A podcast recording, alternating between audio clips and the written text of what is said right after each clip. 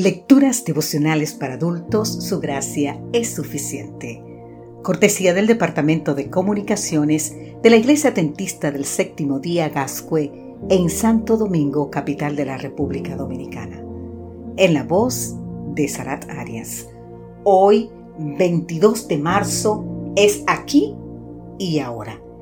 El libro de Romanos en el capítulo 13, versículo 11 nos dice, y esto conociendo el tiempo, que es ya hora de levantarnos del sueño, porque ahora está más cerca de nosotros nuestra salvación que cuando creímos.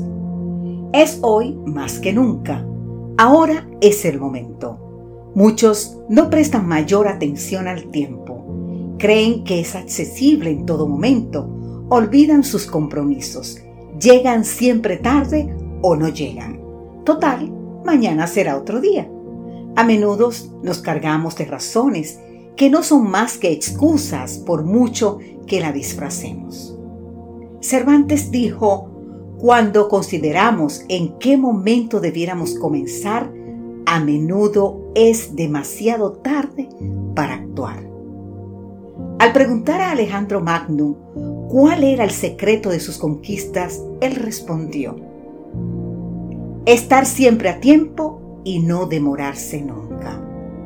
Dewey Moody, 1837-1899, el famoso evangelista fundador del Instituto Científico Moody, que resaltaba al Dios creador y sustentador del universo, mostrando cómo en cada disputa entre la ciencia y la palabra, finalmente la Biblia siempre tenía la razón.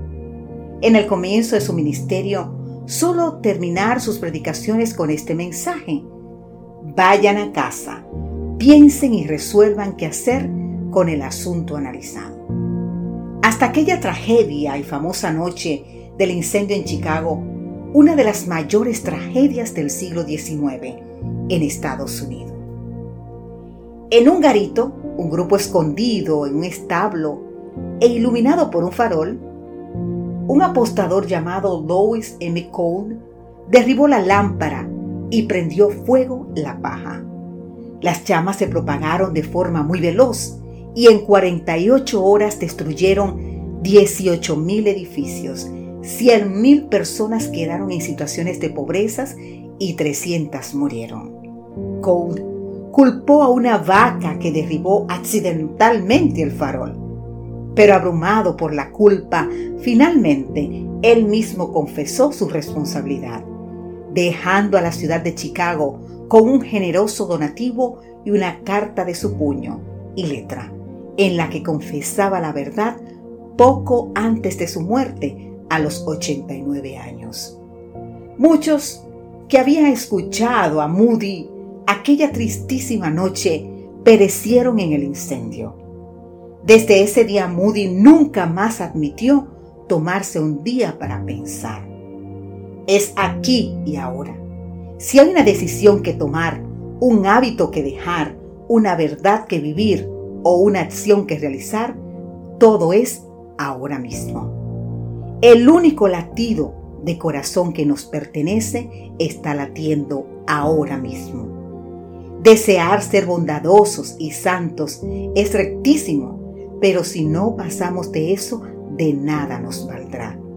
Muchos se perderán esperando y deseando ser cristianos. No llegan al punto de entregar su voluntad a Dios. No se deciden a ser cristianos ahora. Querido amigo, querida amiga, te invito hoy a decirle al Señor, ayúdame a vivir como tu Hijo, ahora mismo. Amén.